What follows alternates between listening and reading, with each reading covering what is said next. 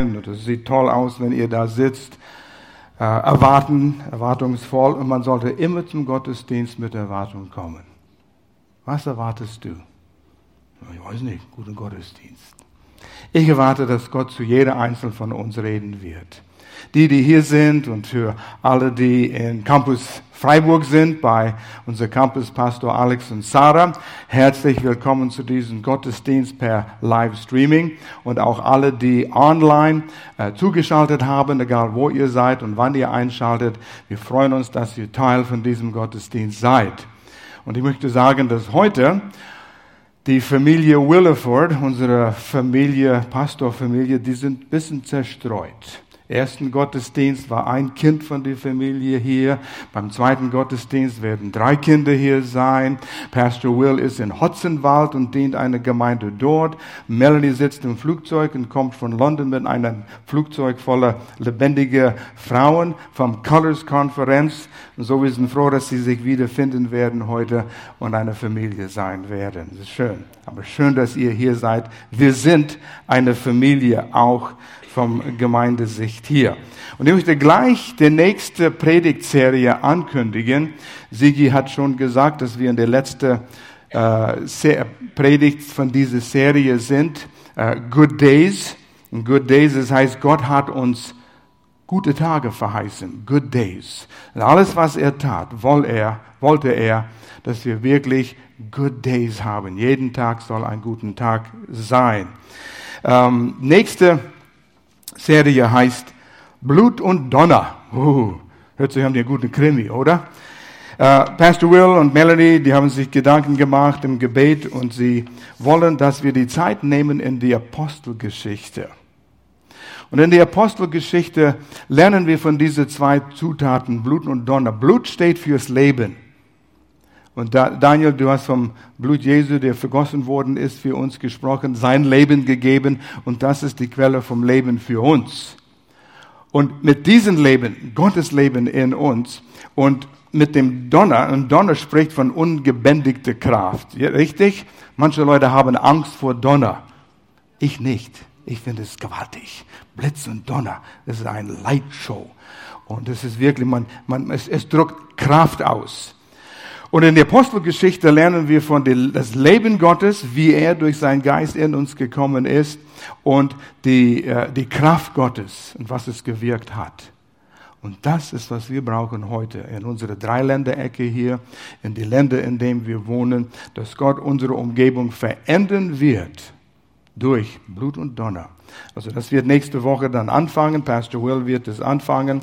Er wird wieder hier bei uns sein. Aber heute machen wir noch weiter mit Good Days. Und jeder will einen guten Tag haben. Und das heißt, der Thema heute ist, es geht um Erfüllung finden. Erfüllung. Ein guter Tag soll ein erfülltes Tag sein. Nicht voll mit Aktivitäten, sondern voll von Bedeutung. Mein Leben soll Bedeutung haben. Dein Leben soll Bedeutung haben. Dein Leben soll sich lohnen. Du sollst für etwas hier sein. Jeder will das. Und wir suchen diese Bedeutung. Jeder kennt Sigmund Freud. Sigmund Freud, der Psychologe, hat vieles Gutes gesagt und auch einiges, was vielleicht nicht ganz so gut ist, aber er hat von menschlicher Seite einige kraftvolle Aussage gesagt. Er meinte, dass das, was ein Mensch am meisten im Leben will, ist Vergnügung, Genuss und Freude im Leben haben. Und zum Teil hat er recht, aber es ist nicht ganz korrekt. Es war noch ein Psychologe, Neurologe, der wohnte in, der, in äh, Österreich zur gleichen Zeit. Und sein Name war Viktor Frankl. Und er war kontra zu das, was Freud gesagt hat. Viktor Frankl äh, war in vier verschiedene KZ-Lager während dem Zweiten Weltkrieg. Er hat Leben erlebt, das schöne und das äh, schlechte Seite vom Leben.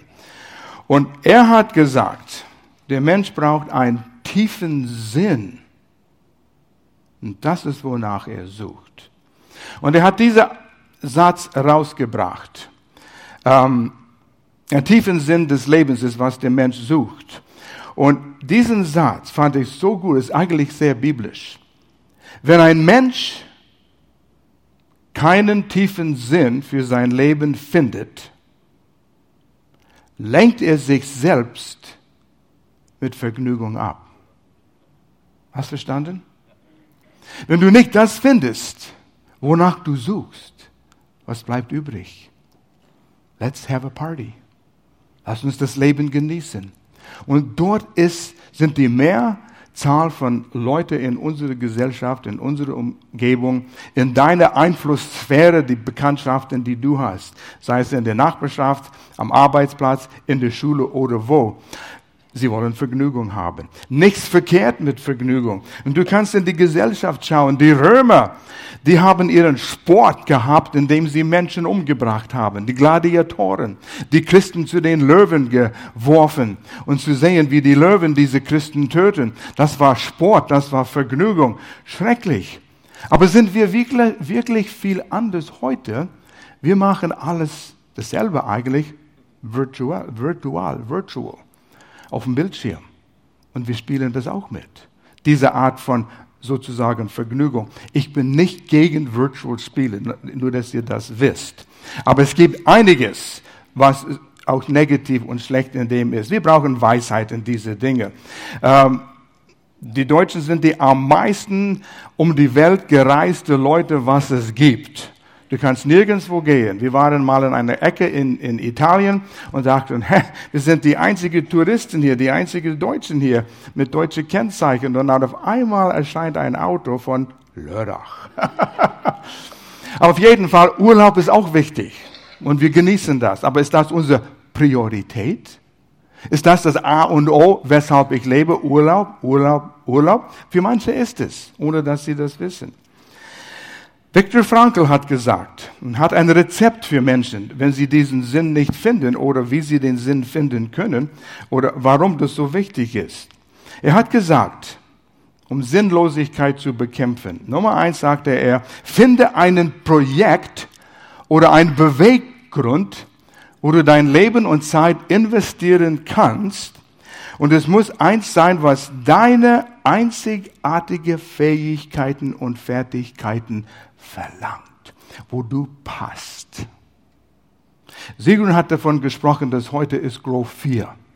Grow 3 und 4, diese zwei äh, Veranstaltungen, Treffen nach dem dritten und vierten Sonntag in jedem Monat sind dafür geeignet, dich selbst kennenzulernen, was deine Begabungen, Fähigkeiten, Leidenschaften sind und wie du die einsetzen kannst, um diesen Sinn zu finden. Und das, der Frankl hat das auch gesehen, damals schon. Und dann hat er noch dazu gesagt, diesen Projekt, diesen Sinn, diesen Beweggrund, auf Englisch sagen wir your cause, muss mit anderen Menschen zu helfen zu tun. Das bringt Erfüllung. Und du kannst das immer wieder, immer wieder nachprüfen. Du siehst Menschen, die mit anderen involviert sind und wo Menschen versuchen, etwas zu geben, damit sie anderen helfen können. Das sind die glücklichsten Menschen. Und du selbst hast das wahrscheinlich erleben. Und er hat noch etwas dazu gesagt. Wenn du diese Ereignisse hast und diese Erlebnisse hast, wo du dich in anderen Menschen investierst, du musst ein Forum haben, wo du das mitteilen kannst mit anderen gleichgesinnten Menschen. Eine kleine, auf Englisch das Wort Community. Nicht Gesellschaft, es ist anders als das, aber wo du einen Kreis hast von Gleichgesinnt, wo es frei und offen und sicher ist, dich mitzuteilen, wie eine Connect-Gruppe zum Beispiel. Und so etwas. Und so der, der äh, Frankl Viktor Frankl hat einiges gesehen. Ich weiß nicht, ob er es aus Gottes Wort gefunden hat, aber das sind biblische Prinzipien. Das sind die glücklichsten Menschen. Und dann hat Gloria zu mir gesagt, als wir darüber gesprochen haben, ihr schaut viele Schauspieler an. Und man merkt nach einer gewissen Zeit, wo sie im Schauspielgeschäft sind, fangen sie an, mit Wohltätigkeit Aktivitäten zu arbeiten. Einer will die Löwen retten, einer will den Eseln retten, einer will Bären retten, einer will Robben retten, äh, die Bäume retten. Brauchst nicht die Menschen, alles andere. Aber sie wollen ihr Leben in etwas investieren oder in Schulen für nach, äh, Kinder, die, die Nachteile haben. Gute Dinge. Sie suchen dieses Sinn im Leben. Und wenn sie das nicht finden, sind sie frustriert, weil sie merken, nur Ruhm und Reichtum reicht nicht aus. Aber das ist ein inneren Drang in uns allen. Wenn wir genug Geld haben, dann sind wir abgesichert für die Zukunft, oder? Nein. Wer sein Geld mal verdient hat und hat viel, merkt, da ist nicht die Sicherheit nur in das Geld.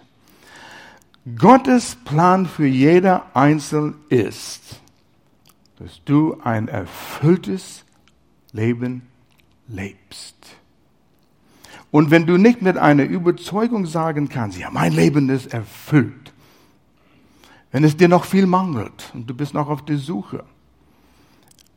Unsere Gemeinde, ich weiß, wie wir uns gestalten, wir versuchen, ähm, die Menschen dorthin zu führen auf einen Weg, damit sie dieses erfülltes Leben erleben können. Hier ist, was Jesus selbst gesagt hat. Das ist ein Vers, ich glaube, ich habe es das letzte Mal, wo ich gepredigt zitiert habe, ich habe es in Freiburg letzten Sonntag zitiert.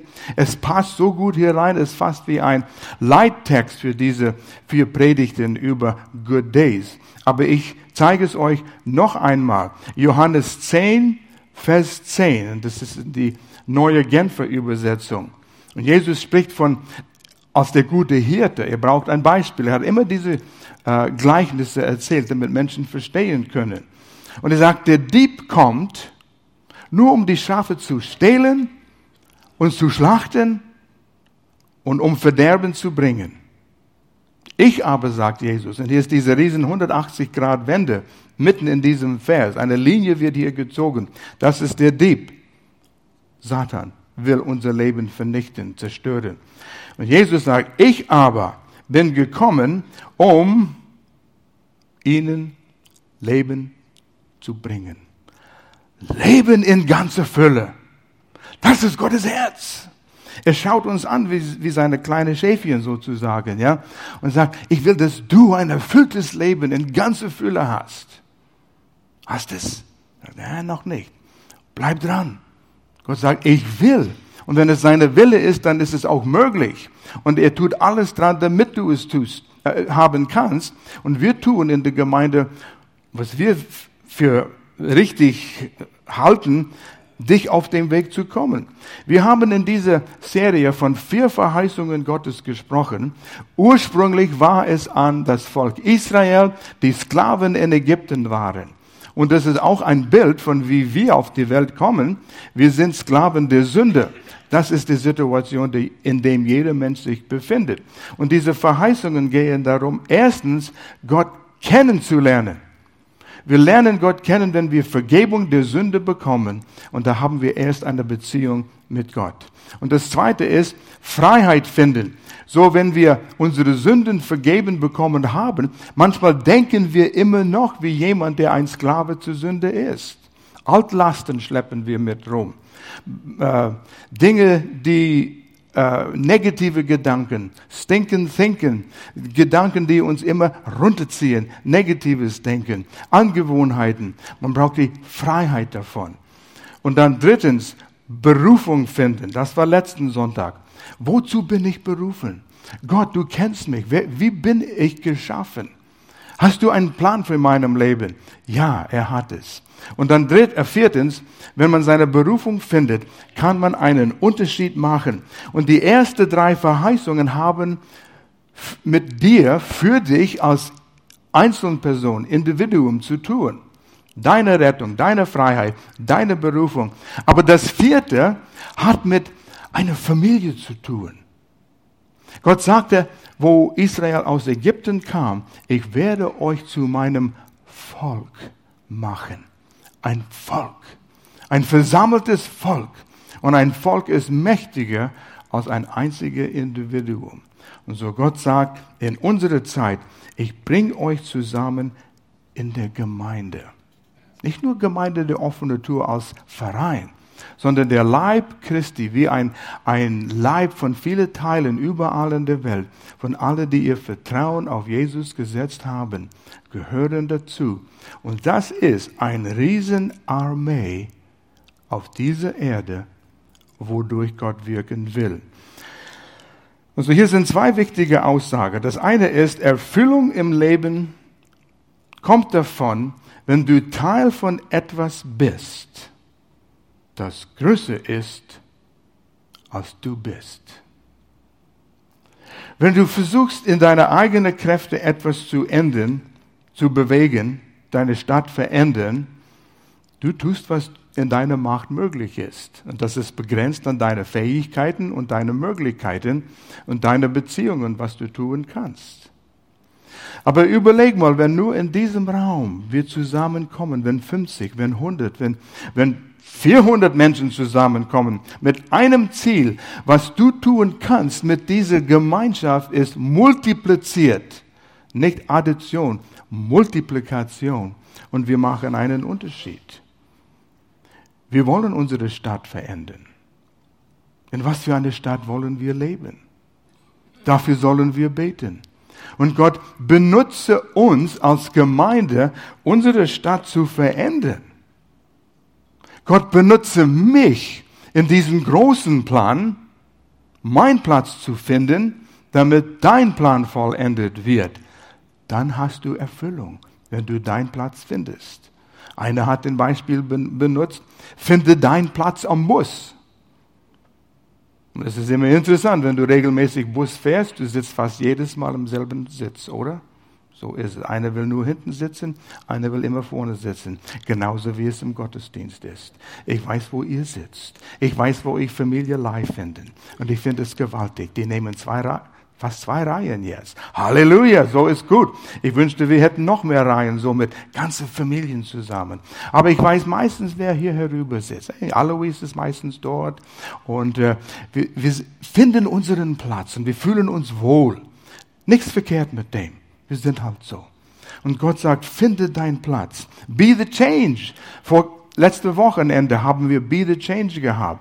Äh, gewaltig. Ich glaube, etwa 80 Leute gingen in Lörrach überall und haben gute Werke getan. Eine Veränderung zu machen. Du als ein Person hast vielleicht mit ein oder zwei Personen eine Änderung gemacht. Und andere haben andere Änderungen gemacht. Und zusammen haben wir einen Unterschied gemacht. Wir haben noch nicht alle Probleme gelöst. Aber es fängt schon an. Und ich weiß vor, oh, das war Monaten, vielleicht sogar ein paar Jahre her war das, wo, Entschuldigung, wir waren auch Grundstück suchen. Herr, was ist der nächste äh, Schritt, den wir nehmen wollen als Gemeinde? Und Harald ging zum äh, Bürgermeisteramt dort. Und dann hat er in einer Abteilung gefragt wegen Grundstück. Und hat sich vorgestellt von Gemeinde der offene Tür. Und der Mann dort in der Abteilung mit Grundstücke sagte, ja, wir kennen euch, ihnen. Äh, ihr arbeitet mit dem Frauenhaus, ihr arbeitet mit den Obdachlosen und damals, wo der Brand in Brombach war, wart ihr da involviert. Wir wissen, wer ihr seid. Und das war eine ganz andere Abteilung, soziale Abteilung. Aber die reden über dich, über uns. Wir fangen an, einen Unterschied zu machen.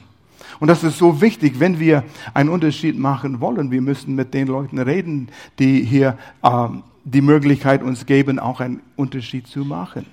Also du als Individuum kannst ein Teil von etwas Größeres sein und du machst einen Unterschied in deiner Umgebung.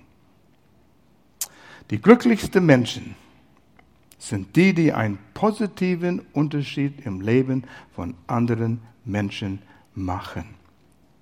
Gott hat uns so geschaffen. Er hat uns so gepolt. Wir sind so geschaltet. Wir können nichts dafür. Aber schön, wenn du das tust. Ja, wie einer gesagt hat, ich liebe den Dienst in der Gemeinde. Es sind nur die Menschen, die ich nicht leiden kann. Es hat mit Menschen zu tun. Du bist ein Mensch mitten unter viele andere Menschen. Und die Menschen, die äh, Lösungen gefunden haben, sollen dort hingehen. Und die Menschen, die Lösungen anbieten, die es noch nicht gefunden haben, dann sind wir doppelt so viele Menschen, die einen größeren Unterschied machen können. Das ist Gottes Plan. Das ist ganz einfach. Und was dann geschieht, wir haben diesen Ewigkeitssinn, ewige Werte. Was wird in die Ewigkeit mit uns gehen? Das ist keine äh, Märchen. Es gibt eine Ewigkeit. Und hat schon angefangen, wenn du Jesus aufgenommen hast. Du bist ein ewiges Wesen. Du, und das stimmt so, wie die Bibel das sagt, du wirst nicht sterben. Nie. Dein Körper vielleicht. Das brauchen wir nicht mehr, wenn wir in der Gegenwart Gottes sind. Wir kriegen neuen, die nicht sterben werden. Das ist ein anderes Thema, ein gewaltiges Thema. Aber Ewigkeit hat für dich angefangen, wenn du Jesus Christus schon aufgenommen hast. Der weise Salomo hat uns ein Vers gegeben in Prediger über ewige Werte. Und er sagte, Gott hat allem auf dieser Welt schon im Voraus seine Zeit bestimmt. Er hat sogar die Ewigkeit in die Herzen der Menschen gelegt. In deinem Herzen ist ein Sinn für Ewigkeit. Es ist da.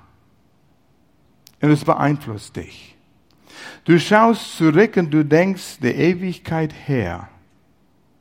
Alles, was vorher war, hat einen Einfluss auf die Gegenwart. Und alles, was war und ist, hat einen Einfluss auf was noch kommt. Bis in der Ewigkeit. Ich kann mich daran erinnern, als Junge, ich weiß nicht wie alt, in der Grundschule oder was Highschool, wahrscheinlich war es Grundschule, wo ich mir hingelegt habe, in den Wolken geschaut und überlegt, wie lang ist Ewigkeit? 100 Jahre? Das schien eine Ewigkeit für mich. 1000 Jahre? Okay, das könnte ich noch begreifen. 10.000 Jahre? Das Lied. Wenn wir 10.000 Jahre in der Himmel gewesen sind bei Gott, da haben wir nur angefangen. Und auf einmal geht's, will not compute. Aber diesen Sinn für Ewigkeit ist in uns. Und so, diese Werte kommen immer wieder heraus, dass wir denken, an was ist nach uns, was ist in der Ewigkeit. Und es gibt ein ewiges Leben. Und dein Leben zählt, weil du ein ewiges Wesen bist. Eine zweite Wahrheit ist, Gott wohnt in uns. Oh, Entschuldigung, habe ich das nicht fertig gelesen?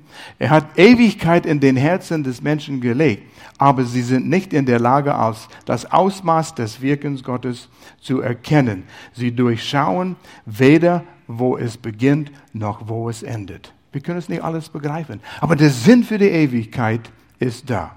Hier, diese zweite Aussage. Gott wirkt in und durch uns. Wenn Gott etwas auf dieser Erde tun will, kommt Gott leibhaftig auf die Erde und tut es? Nein. Einmal kam Jesus als Mensch und Jesus offenbarte der Vater. Aber Jesus war nur an einem Platz auf einmal. Als er in Nazareth war, war er nicht in Kappadocia. Als er in Kappadocia war, war er nicht in Samarien. Aber jetzt, wo Jesus in den Himmel fuhr, sein Geist, der Geist Gottes, der Heilige Geist ist auf die Erde gekommen und wohnt in jeder einzelnen Person, der sein Vertrauen auf Jesus gesetzt hat. Und er wirkt durch uns. Wir sind Gottes Hände, Gottes Füße, Gottes Mundstück, Gottes Herz. Alles, was Gott auf dieser Erde tun wird, wird er durch dich durch mich tun. Es sind Menschen, die einsam sind, deprimiert, hoffnungslos. Die brauchen Liebe. Die brauchen jemanden, der sie ein Umarmen gibt. Die sagen, hey, ich liebe dich. Sie brauchen Menschen, die sagen, hey, ich helfe dir mit dieses. Überall sind Nöte. Wir sind, wie Jesus sagte, Licht und Salz. Wo ist Salz vom Nutzen? Wo es geschmacklos ist. Wo sind wir involviert, wo es geschmacklos ist in unserer Umgebung, in unserer Stadt? Ah, da gehe ich nicht gern hin. Die Leute stinken. Stimmt. Aber die brauchen dieses Salz, was wir haben, diese gute Botschaft. Wo ist Licht am meisten gebraucht? Wo es dunkel ist. Duh. In welche dunkle Ecke sind wir involviert? Es sind viele dunkle Ecken. Das sind Obdachlosenheime. Da sind Menschen dort mit, mit Titeln, mit hoher Ausbildung. Die haben Schicksalserlebnisse gehabt, die sind gestürzt und sie sind gefallen. Und sie brauchen jemanden, der an sie glaubt, um sie wieder rauszuholen. Es gibt dunkle Ecken, wo es Menschensklaverei gibt, Menschenhandel gibt, Zwangsprostitution gibt. Ja, was kann ich tun? Aha, hast du kapiert? Die vier Verheißungen. Die ersten drei sind für dich als Individuum. Und das vierte, als eine Familie, als eine Versammlung, als eine Gemeinde, machen wir einen Unterschied. Was können wir als Gemeinde tun in diese dunkle, geschmacklosen Ecken in unserer Gesellschaft? Gott sagt, ich will es verändern. Ich will, dass all diese Menschen ein erfülltes Leben haben. Und du kannst anfangen, ein erfülltes Leben zu haben, indem du als Individuum einen Schritt nimmst in die Familie, zusammen als Team und zusammen machen wir einen Unterschied in unserer Umgebung. Durch die Gemeinde.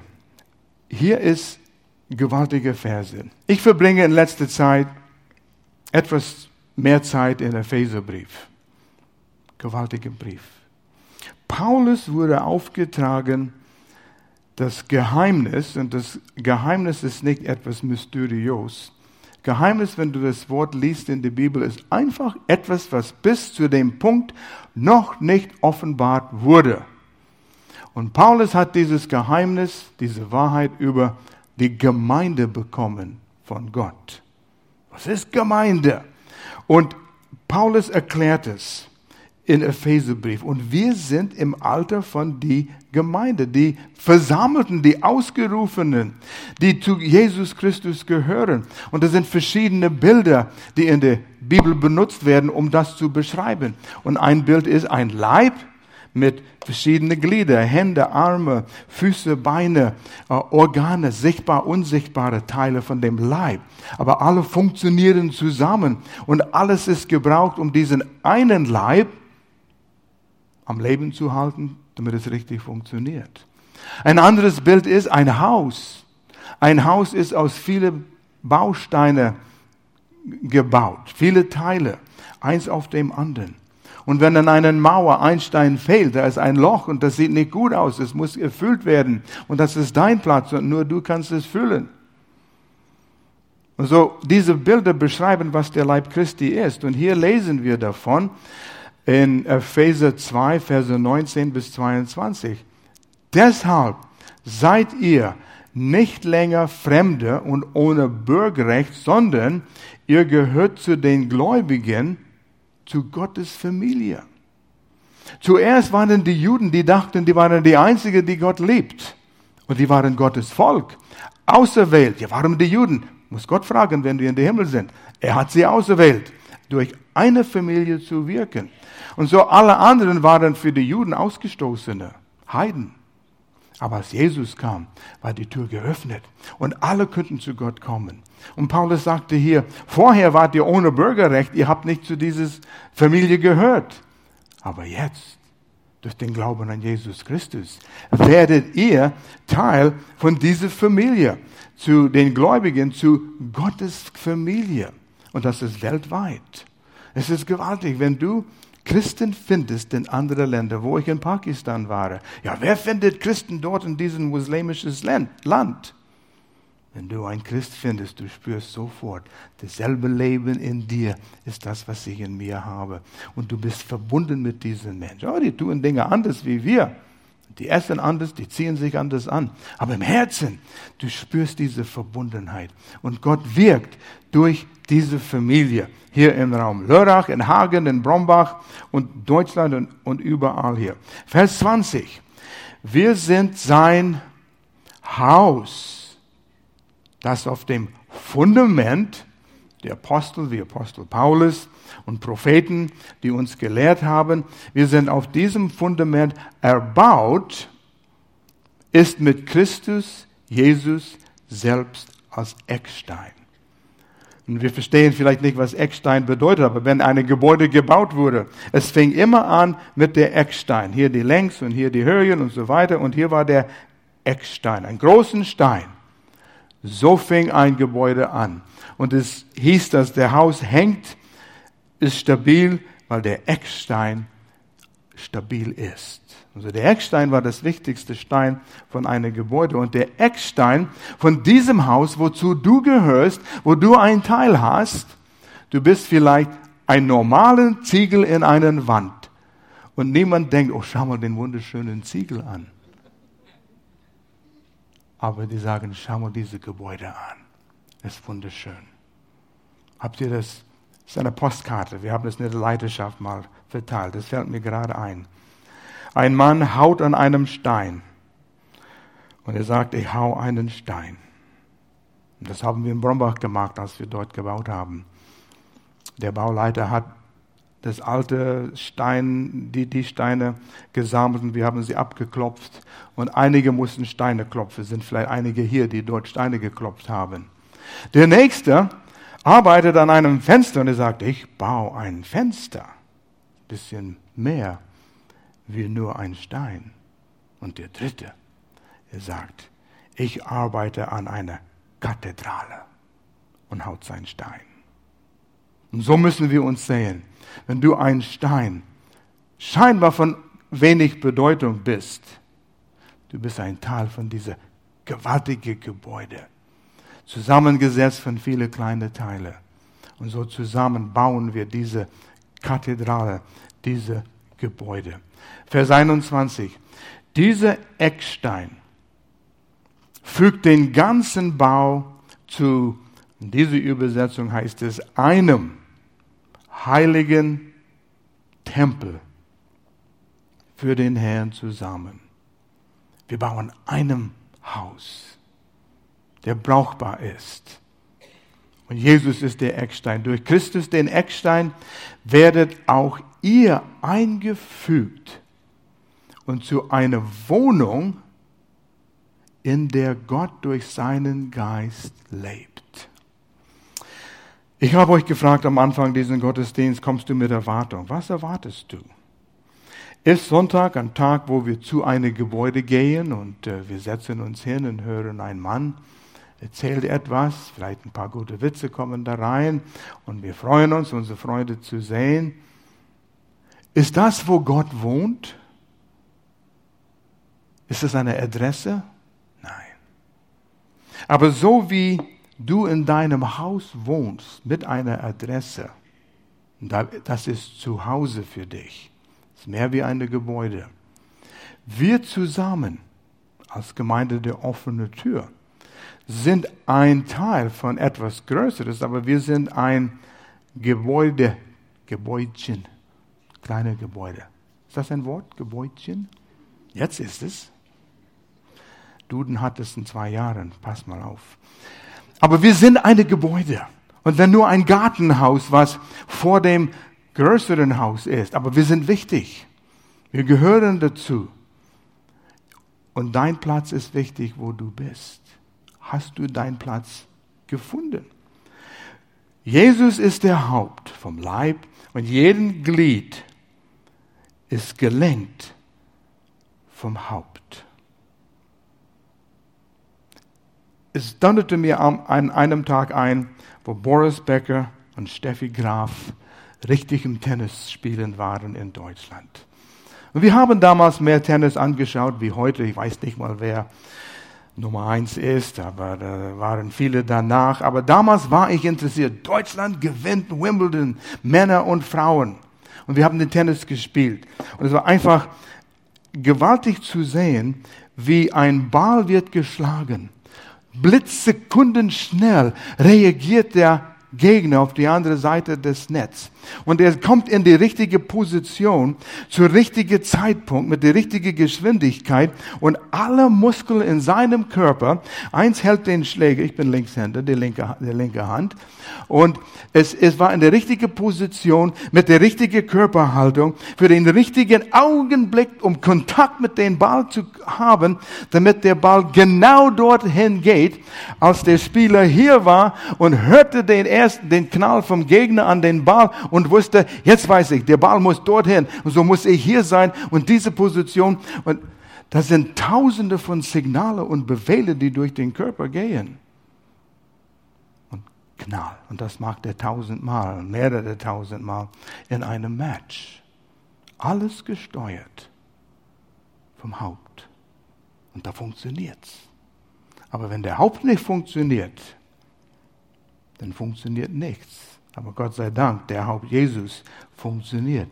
Und so wie jeder Einzelne von uns unseren Platz findet und eine lebendige Beziehung zu Jesus Christus durch Gottes Wort, Gottesdienste, wir finden unseren Platz und Leben fließt von ihm durch uns. Und diese Gebäude funktioniert, diesen Leib funktioniert.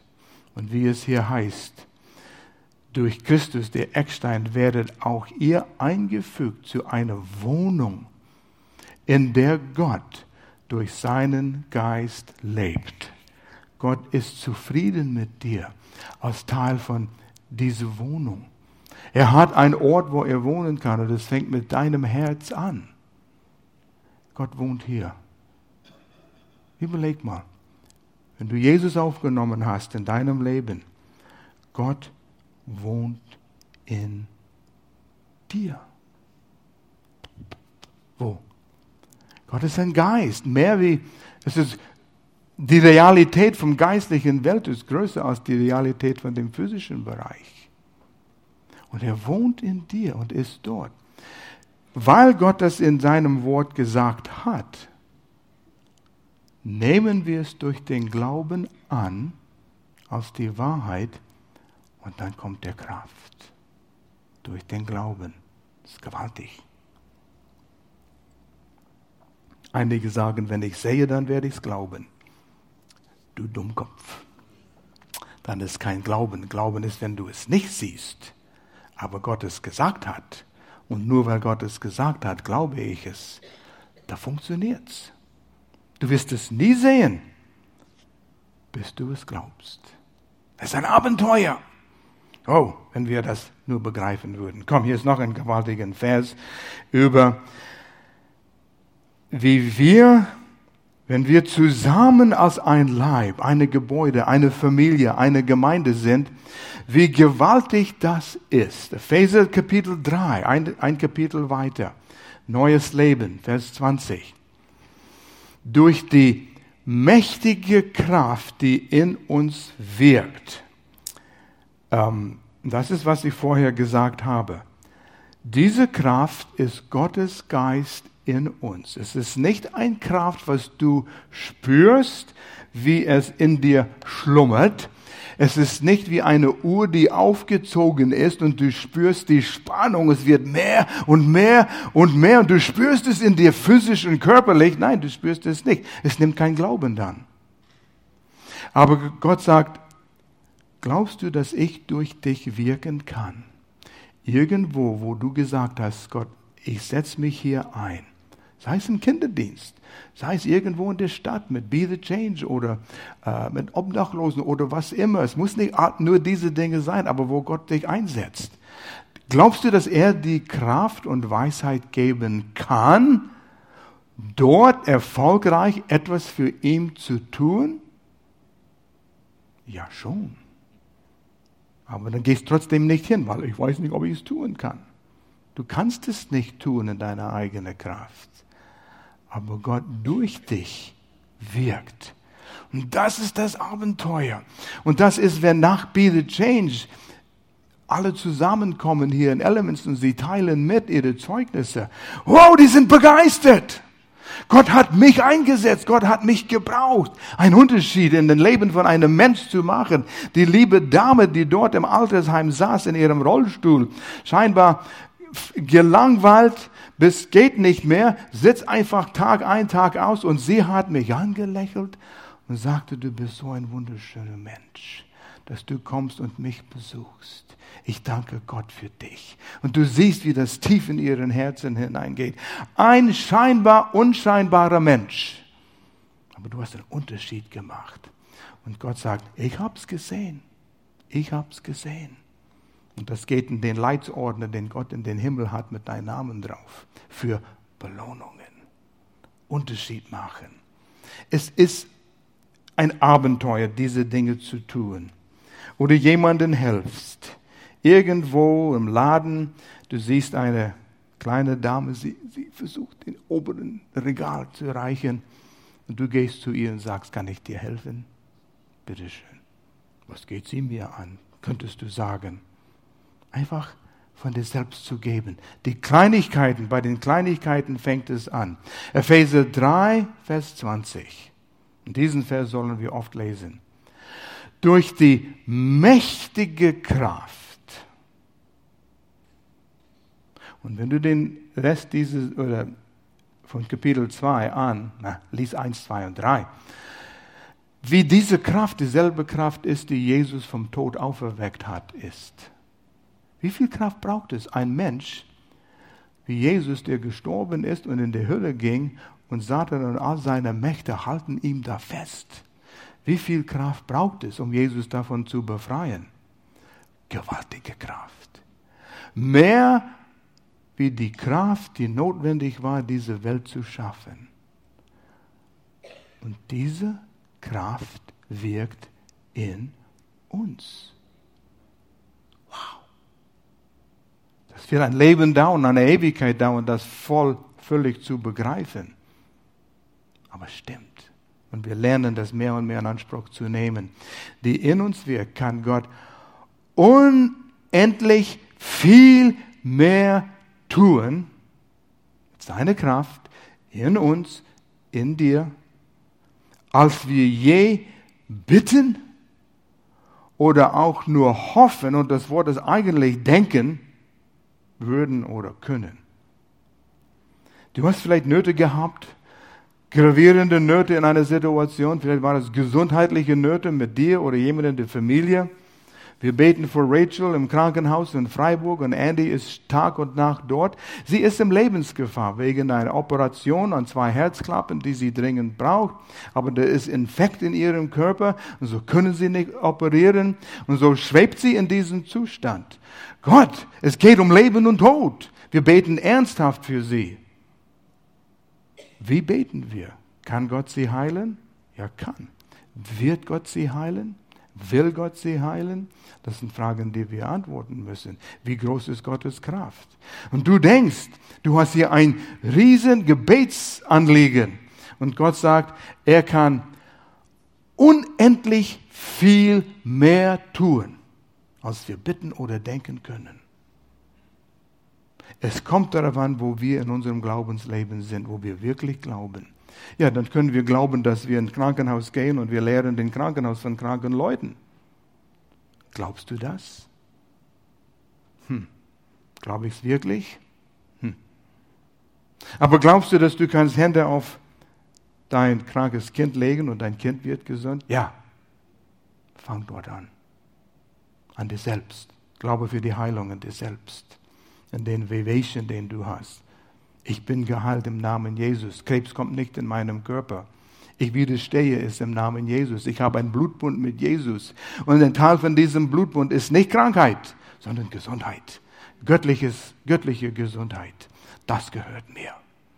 Und das sind die Dinge, die wir haben. Und das ist weit über das, kann Gott noch viel mehr tun, als was du dir überhaupt vorstellen kannst. Weit darüber. Weiterleben aus unserer eigenen Einschränkungen. Die meisten von uns, wir leben innerhalb unserer eigenen Einschränkungen. Was wir denken, was wir meinen, was wir wo, wo wir spüren, das kann ich tun. Und Gott sagt, es gibt noch so viel mehr. Aber wir brauchen einander in einer Connect-Gruppe, einander zu ermutigen, einander zu stärken, einander zu korrigieren. Ich habe, Gloria hat mir ein, ein Facebook Bild gezeigt von einer Dame, die wir kennengelernt haben. Und sie ist in der Ukraine. Und da sind sie in einem abgelegenen Gegend, in einem Dorf. Die haben wenig dort. Die sind arm. Und du weißt, wie das ist, diese, diese liebe Frau mit ihrem langen Kleid und äh, Kopftuch angebunden und das kleine Kind, so sechs Jahre alt, auch mit einem langes Kleid und Kopftuch angebunden. Es sieht aus wie Drittland, Welt, Armut. Und sie schreibt, was für eine Freude das ist, ihnen Lebensmittel, Gegenstände zu bringen, weil sie haben gar nichts. Und ihr Leben ist erfüllt, dort einen Unterschied zu machen. Was kannst du als Einzelperson tun? Etwas, aber zusammen als Gemeinde können wir noch viel mehr tun. Luke, bist du hier? Irgendwo ist er. Er erscheint wieder beim nächsten Gottesdienst. Am Tag, wo er geboren wurde, wir waren im Krankenhaus im Flur und wartete, und dann hörten wir dieses Schreien. Luke sagte, ich bin hier. Ich werde einen Unterschied machen in diese Welt. So klang es.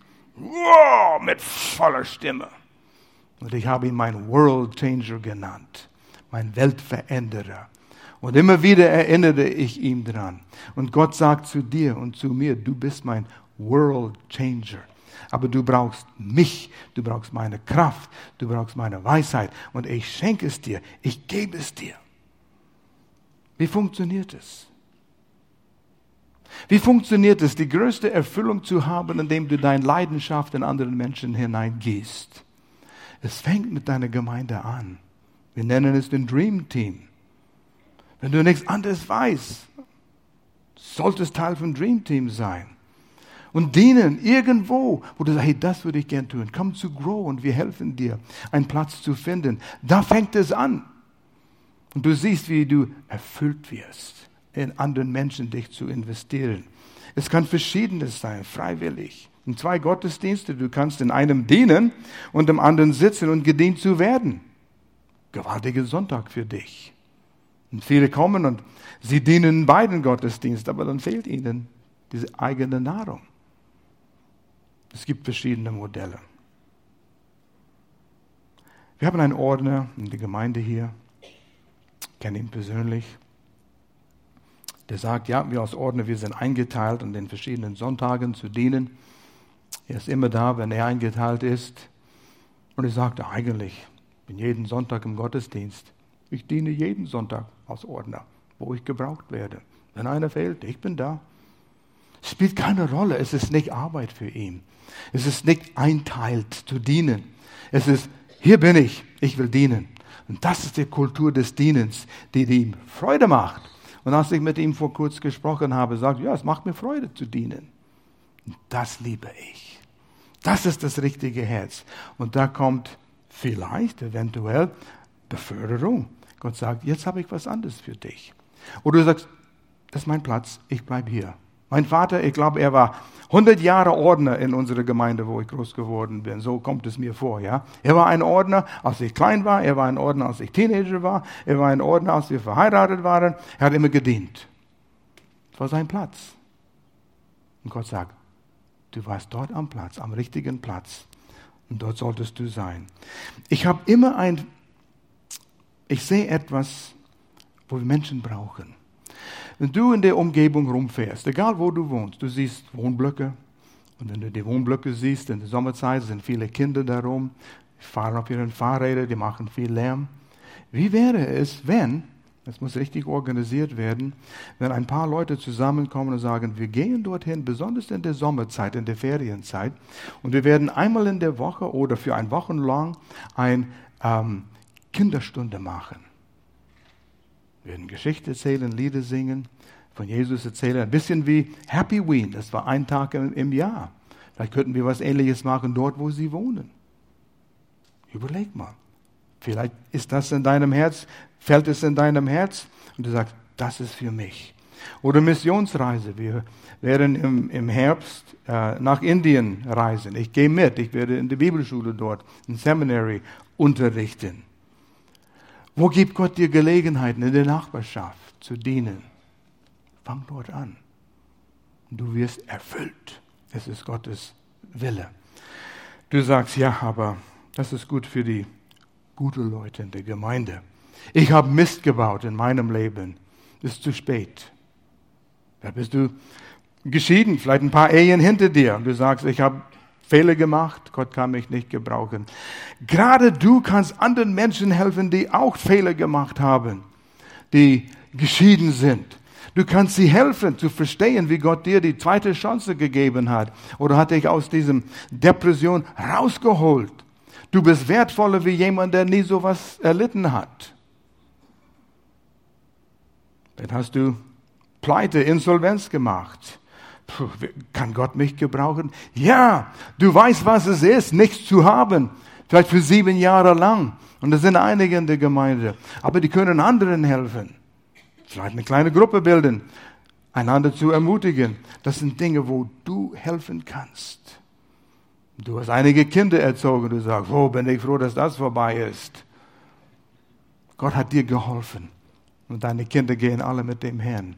Du kannst anderen erzählen von deinen Fehlern, wie du das überwunden hast, wie du deine Kinder die Liebe gezeigt hast. Aber eins ist wichtig. Irgendwann, wenn du ein erfülltes Leben haben willst, wirst du dich für oder zu etwas verpflichten müssen. Du musst nicht dich, zu, dich verpflichten, du kannst leben so, wie du willst, aber du wirst nie das erreichen, was Gott für dich geplant hat, wo er dir unterstützen will, ein erfülltes Leben zu haben, damit du alles erreichst, was er für dich geplant hat. Was ist es? Geh vor dem Herrn Schließ deine Augen. Werde verwundbar vor dem Herrn. Keine Angst vor ihm. Ja, was ist, wenn er mich nach Afrika schickt als Missionar? Davor habe ich Angst. Wenn du Angst hast, du wirst nie dorthin geschickt. Gott schickt nicht Leute, ängstliche Leute in den Dienst hinein. Aber geh vor, vor ihm und sag, Gott, wo ist mein Platz? Wie kann ich hier mit anderen einen Unterschied machen. Nimm kleine Schritte und sag's Gott. Erzähl es ihm. Er wird dir helfen. Vielleicht ist es eine Entscheidung heute, wo du sagst, ja, ich wusste schon lang, ich muss hier eine Entscheidung treffen. Bestätige es, versiegle es. Ein guter Weg, das zu tun, ist, jemandem zu erzählen oder sagen. Heute. Mit jemandem darüber zu beten nach dem Gottesdienst. Oder mit einer Kontaktkarte, was in dem Sitz ist, kannst aufschreiben, ich habe eine Entscheidung heute getroffen, das und das zu tun. Und du tust es in den schwarzen